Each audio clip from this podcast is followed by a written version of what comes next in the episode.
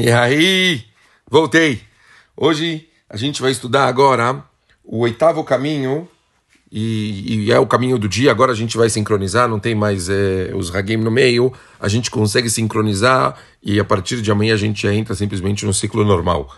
O caminho, o oitavo, o oitavo, a característica, o oitavo o trabalho que a gente tem que fazer de Midot particular é a Simcha, é a alegria. O Midrash Shmuel fala que a pessoa que não estuda a Torá com alegria, sendo a Torá uma coisa pesada, um fardo, ela acaba desencanando do estudo.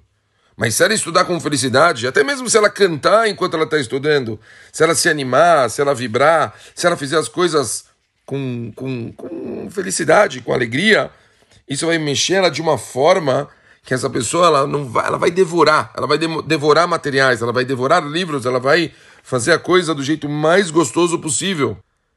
O Midrash Moedo fala que a Torá é como se fosse um tesouro para Kadosh Baruch Hu. Então ela não consegue conviver com alguém que vive de tristeza, pois as raízes vieram da felicidade. Então, Pachut, uma coisa é consequência da outra. Mesmo se a pessoa ela se trabalhar de uma forma forçada, quer dizer, a pessoa ela, ela forçar literalmente, ela ela ainda não está no super pique, mas ela olhar no espelho, ela forçar uma alegria, ela querer estar tá feliz, ela querer estar tá alegre, ela se prontificar a querer mais, isso vai ter uma influência sobre a pessoa, ela vai conseguir é, chegar nesse nível de felicidade, de alegria tão necessário. Quer dizer, é importante a pessoa, ela está o tempo todo tentando se animar, fazer coisas que ela gosta, procurar coisas que deixam ela feliz para que ela possa se dedicar para o estudo e ser sempre uma pessoa alegre. Outra coisa, a pessoa ela tem que saber que quando acontecem coisas que não são da forma que ela queria, que ela se frustra, ela tem que ter emunar, ela tem que construir a fé dela e entender que a Kadosh Baruch mandou para ela como se fosse um teste, um desafio, para que ela consiga melhorar o que ela está fazendo.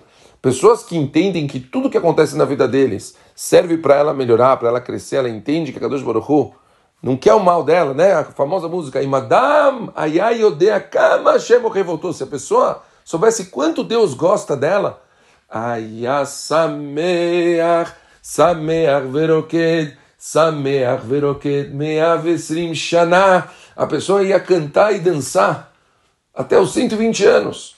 Porque sabe que a Kadosh Baruch nunca ia fazer uma coisa para deixar ela triste, nunca ia fazer uma coisa para machucar ou para chatear ela. Ao contrário, tem que ter os desafios, tem que ter o significado da criação. A pessoa ela tem que estar se trabalhando para poder ser uma pessoa melhor. Então, por mais difícil que seja, por mais que você está passando por um momento perrengue, por um momento de dificuldade, por coisas que te deixam na hora pensando e falando por que a Kadosh Baruch está me mandando isso, saiba que é 100% por amor. 100% para querer ver você melhor, para querer ver você crescendo, para querer ver você passando por esse perrengue, por esse desafio e podendo atingir a superação. E você pode.